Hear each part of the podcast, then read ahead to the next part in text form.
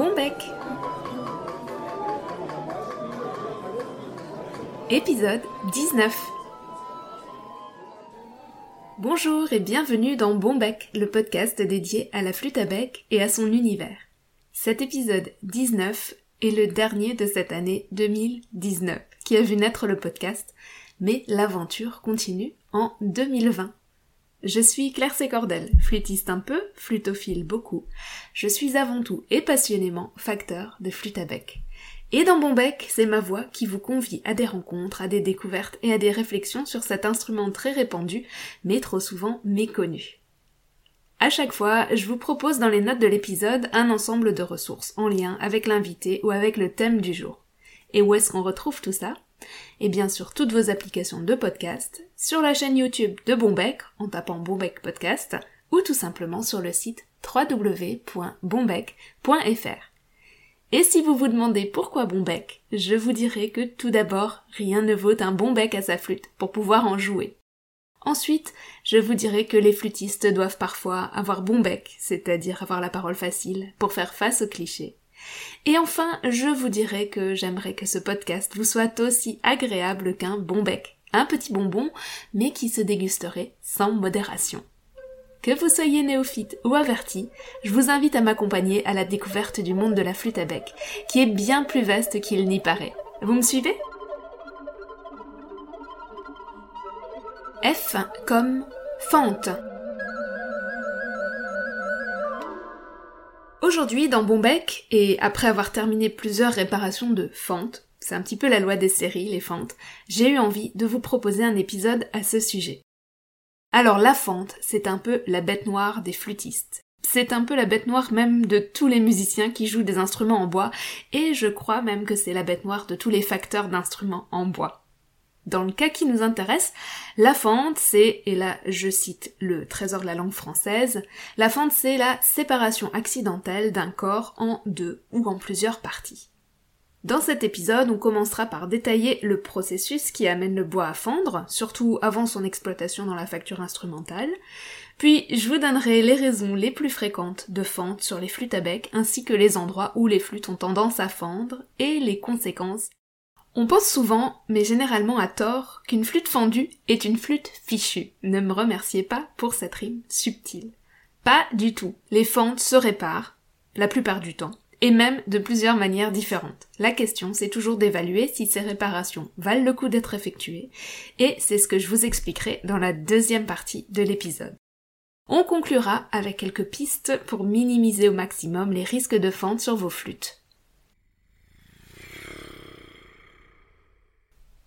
Alors commençons avec ce processus de fente. Bien avant la fabrication de la flûte, bien avant en temps et bien avant même en importance, le début et le séchage du bois sont des étapes primordiales. Je l'avais évoqué rapidement dans l'épisode 2 de Bombec, qui s'appelait B comme bois, et c'est l'occasion ici d'y revenir un peu plus en détail. Le bois débité est gorgé de sève, et il est mis à sécher pour justement éliminer cette sève. C'est ce processus qui est une des causes principales des fentes, à cause de ce que l'on nomme le retrait. C'est-à-dire le phénomène qui fait que les dimensions d'une pièce de bois varient selon son taux d'humidité. On parle de retrait car le bois vert, donc le bois frais, a des dimensions maximales qui diminuent donc au séchage. Dans un tronc, le bois est plus dur au centre qu'à l'extérieur. Mais c'est la partie la plus extérieure, donc la plus tendre, qui est au contact avec l'air, donc qui sèche plus vite, et donc le retrait est plus important à l'extérieur du tronc qu'à l'intérieur. Cela suscite des déformations et des tensions énormes dans le bois qui finissent par le déchirer, parfois jusqu'au cœur. Je trouve assez parlante la comparaison qu'on peut faire avec une éponge qu'on laisse sécher. Le séchage plus important par l'extérieur, les déformations bien visibles et la différence de dimension et de volume une fois l'éponge toute sèche, et la stabilisation à la fin. Le bois a besoin de conditions de séchage particulières, idéalement à l'abri du soleil et de la pluie, mais bien aérées, et selon les essences, les troncs sont séchés entiers ou débités directement, ils sont séchés naturellement ou artificiellement dans des séchoirs, ce qui permet d'accélérer le processus et d'en maîtriser tous les paramètres. Au-delà du séchage, les fentes peuvent également être liées à la vie de l'arbre, à la manière et au lieu où il a poussé, aux événements climatiques qu'il a subis, Le bois accumule des tensions qui s'équilibrent dans le tronc par la forme plus ou moins circulaire de l'arbre, par la répartition, par la cohérence des fibres et des cernes. Mais quand on coupe l'arbre, eh bien on rompt cet équilibre, les tensions se libèrent et les fentes apparaissent ainsi que les déformations. Pour terminer ce petit point introductif, je vous invite à visionner une très courte vidéo que vous trouverez dans les notes de l'épisode et qui montre en accéléré le séchage d'une très fine tranche de bois vert et les déformations qui en résultent. Moi je trouve ça totalement fascinant. Vous pouvez aussi jeter un œil au site de Pascal Houdet, qui est un tourneur d'art euh, et un sculpteur, qui travaille ses pièces dans cet esprit. Bon, ceci dit, concernant les flûtes, toutes ces étapes préalables à leur fabrication sont bien loin, et sont normalement faites dans les règles de l'art. Alors, sauf exception ou malchance, votre flûte ne devrait pas fendre spontanément entre vos mains. Alors, quand et pourquoi vos flûtes fendent-elles En me basant sur les instruments que je reçois régulièrement à l'atelier depuis quelques années maintenant, je peux vous dire les causes les plus fréquentes des fentes sur les flûtes. La plus fréquente, je dirais, c'est le choc ou la chute. Je crois que ça se passe presque d'explication. Bien sûr, et heureusement d'ailleurs, chaque chute ne fait pas fondre la flûte. Et le hasard fait que la flûte tombe plus ou moins bien. Quasiment à égalité avec la chute, il y a les flûtes qui sont trop jouées. Je vous en ai déjà parlé dans le podcast, mais une petite piqûre de rappel ne fait pas de mal. Ne jouez pas trop vos flûtes, ne jouez pas vos flûtes trop longtemps d'affilée. Deux heures c'est vraiment un grand maximum. Pourquoi? Car avec l'humidité du souffle, le bois gonfle, et si le bois gonfle trop, il éclate ou alors il fait éclater le bois qui l'entoure. Par exemple au niveau des joints, ou encore au niveau du bouchon ou du capuchon sur les basses. Ensuite, une autre cause de fente, ce sont des joints trop forts. Un liège trop épais par exemple, ou un fil en quantité trop importante. Tout ça associé au montage et au démontage fréquent des flûtes, plus au jeu qui fait encore gonfler le bois, je vous laisse imaginer le cocktail. Si vous n'arrivez plus à démonter votre flûte après avoir joué, ce n'est pas très bon pour elle, donc vous pouvez envisager de remplacer ou de faire remplacer le joint qui est en cause. Cause suivante, le choc thermique ou hygrométrique. Principalement en cette période hivernale où les intérieurs sont chauffés et secs et les extérieurs froids et humides. Ou encore typiquement lorsqu'on joue dans un endroit froid et humide, au hasard une église, et que l'on pose sa flûte sur une surface froide et dure, au hasard le sol en pierre ou le marbre de l'hôtel. Ça peut être rédhibitoire, c'est quasiment la fente assurée. Enfin, dernière cause, les autres accidents, parfois un petit peu bêtes, qui peuvent arriver.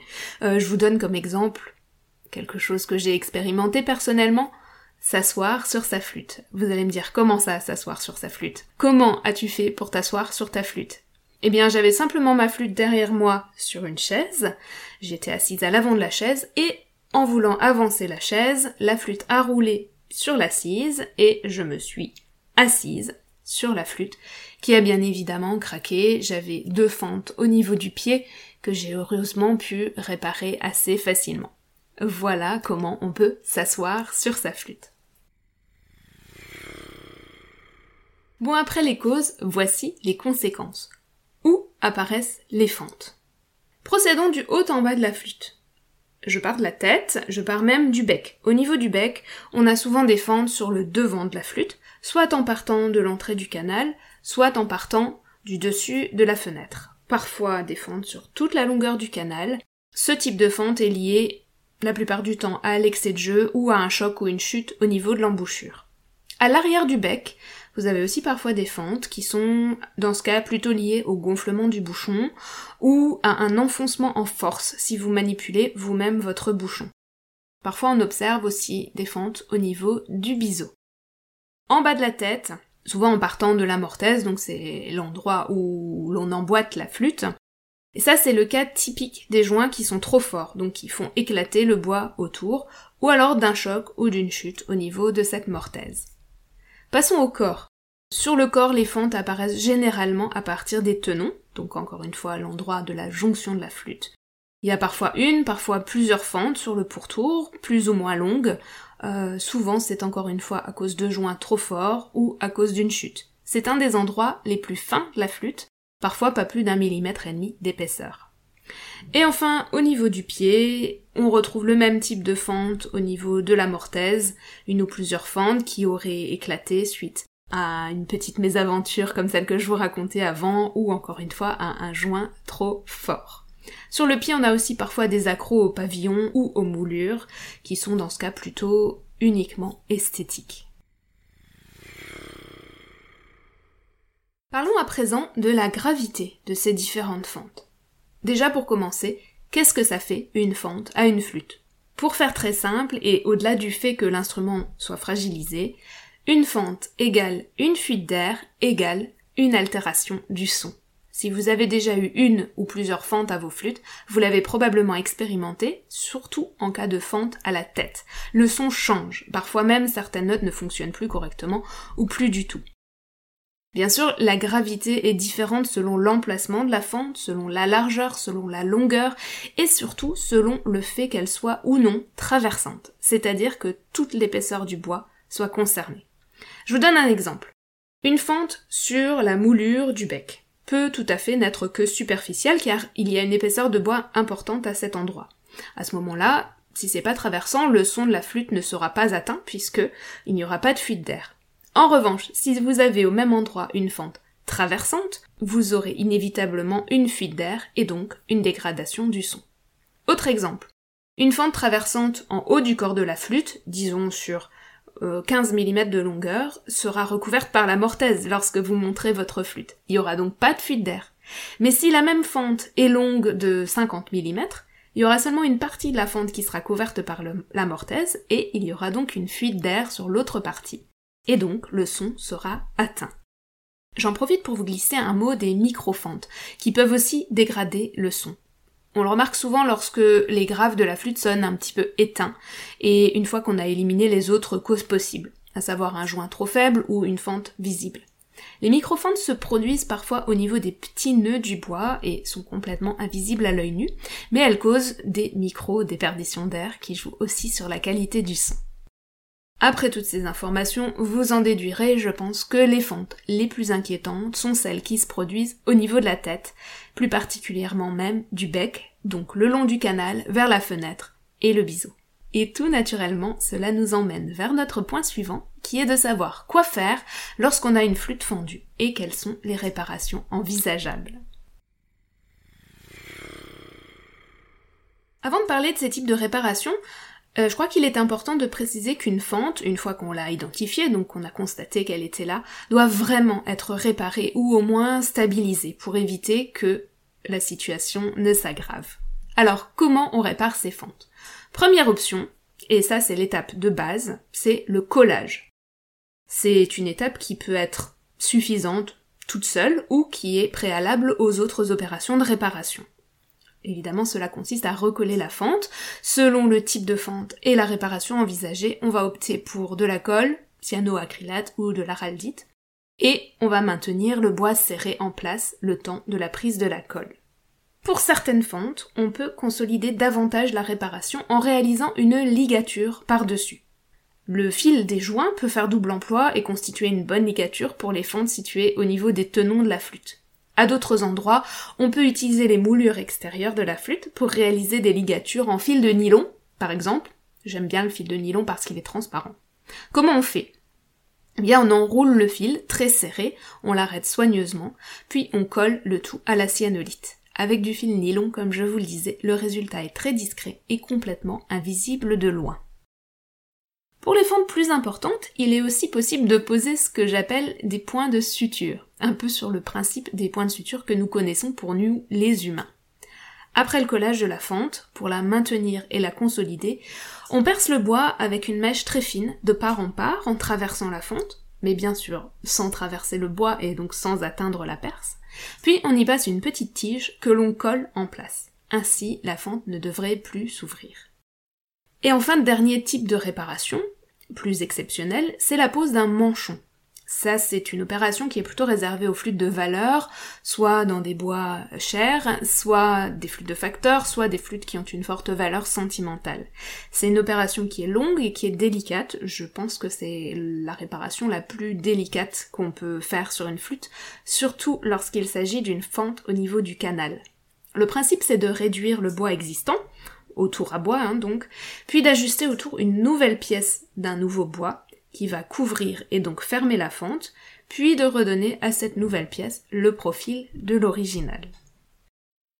Et puisque nous y sommes, est-ce que ces réparations valent le coup? Le coût C-O-U-P et le coût C-O-U-T. Alors encore une fois, tout dépend de l'instrument. Tout dépend de là où des fentes à réparer. Si vous avez une flûte industrielle d'une valeur de 100 à 300 euros, les options seront plutôt le collage, la ligature ou les points de suture. Si la flûte scolaire de votre enfant a la tête fendue, la meilleure option sera certainement de changer de flûte, en en profitant pour choisir un instrument de meilleure facture. Si votre flûte favorite est fendue, je crois que cela vaudra toujours le coup de la réparer. Le seul cas où je ne conseillerais pas la réparation est celui où le chanfrein, donc le chanfrein c'est la petite pente à la sortie du canal, ou le biseau, est fendu, car ce sont les zones les plus sensibles, les plus délicates de la flûte. La réparation serait longue, donc onéreuse, et surtout sans garantie d'un résultat satisfaisant. Peut-on éviter les fentes et comment? Tout d'abord, je dirais que on peut agir au niveau du choix du bois. Lorsqu'on choisit une flûte, on peut tenir compte de l'essence de bois. Il y a certains bois qui sont plus fendifs que d'autres. Je précise que fendif est bien le bon adjectif qui signifie qui fend trop facilement. Alors dans ce cas de bois fendif, il y a notamment tous les bois de la famille des palissandres. Le nom botanique c'est d'Albergia, qui comprend les bois que l'on nomme nous palissandres, mais aussi le bois de rose et le grenadille. Le grenadis, c'est ce bois noir qui a remplacé l'ébène dans la fabrication des flûtes, et qui est parfois d'ailleurs nommé ébène du Mozambique, mais qui est bien un palissandre. C'est Delbergia melanoxylon, si vous aimez la botanique. Ce sont des bois qui sont très intéressants à bien des égards, mais qui sont très sensibles aux fentes. À l'atelier, je dirais que les flûtes en palissandre constituent plus de 60% des réparations de fentes que j'ai effectuées. Le buis a aussi tendance à fendre, surtout en cas de choc, et j'ai observé des fentes généralement plus larges et donc plus impressionnantes dans le buis que sur les flûtes en palissandre. Mais en revanche, elles sont moins longues. Les palissandres sont plus fibreux et les fentes courent le long des fibres. Quant aux bois les plus tendres, ils sont, ils sont réputés moins fendifs, mais une nouvelle fois, il n'y a pas de vérité absolue. Pour protéger vos flûtes et éviter au maximum les fentes, il y a des choses que vous pouvez éviter de faire. Vous pouvez éviter de trop les jouer. Encore une fois, je me répète. Vous pouvez éviter les chocs thermiques. Rappelez-vous des exemples que je donnais plus tôt, comme euh, la flûte chaude posée sur une surface froide. Et surtout, évitez toujours de forcer vos flûtes au montage. Au montage ou au démontage d'ailleurs, je pense notamment à tous ces joints qui sont trop forts et avec lesquels on bataille pour pouvoir les démonter. Et en plus de ces choses que vous pouvez éviter de faire, il y a des choses que vous pouvez faire. Vous pouvez bien laisser sécher vos flûtes entre deux sessions de jeu. Vous pouvez prendre garde aux conditions dans lesquelles vous les stockez, que ce soit à température et à humidité modérée, et surtout dans un endroit sécurisant pour éviter justement les chutes. Vous pouvez aussi huiler régulièrement vos flûtes. Ça va nourrir et ça va protéger le bois. D'ailleurs, ça réglera au passage tous les problèmes que vous pourriez avoir avec des micro-fentes dont je parlais plus tôt. Si ces histoires de huilage vous intriguent, je vous invite pour conclure à écouter ou à réécouter l'épisode 11 de Bombec qui, comme son nom l'indique, vous dit tout sur l'huile.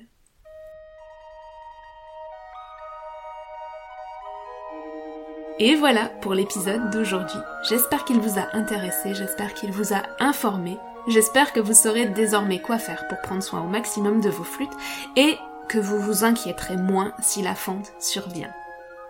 Vous pouvez écouter Bombec sur vos applications de podcast ou directement sur le site www.bombec.fr. Vous retrouverez dans les notes de l'épisode les liens des ressources dont je vous ai parlé. Et pour les personnes qui préfèrent YouTube, vous savez que Bombec y a aussi sa chaîne. Vous pouvez vous abonner au podcast, vous pouvez vous inscrire à la newsletter pour recevoir un petit mail à chaque nouvel épisode. Pour m'aider à rendre plus visible le podcast, le plus efficace, c'est de me laisser un commentaire ou un avis 5 étoiles sur Apple Podcast. Pourquoi Apple Podcast? Parce que c'est la plateforme la plus utilisée.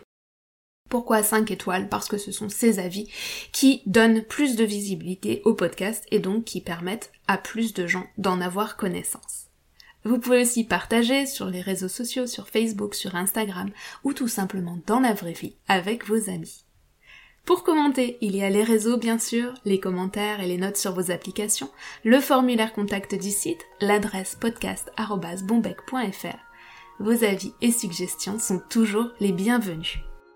Vous retrouverez cet épisode sous la lettre F dans la catégorie alphabet, l'abécédaire des mots-clés du vocabulaire de la flûte à bec. Et je vous donne rendez-vous en 2020 pour le prochain épisode qui sera un peu spécial puisqu'il vous présentera la suite des projets de Bombec.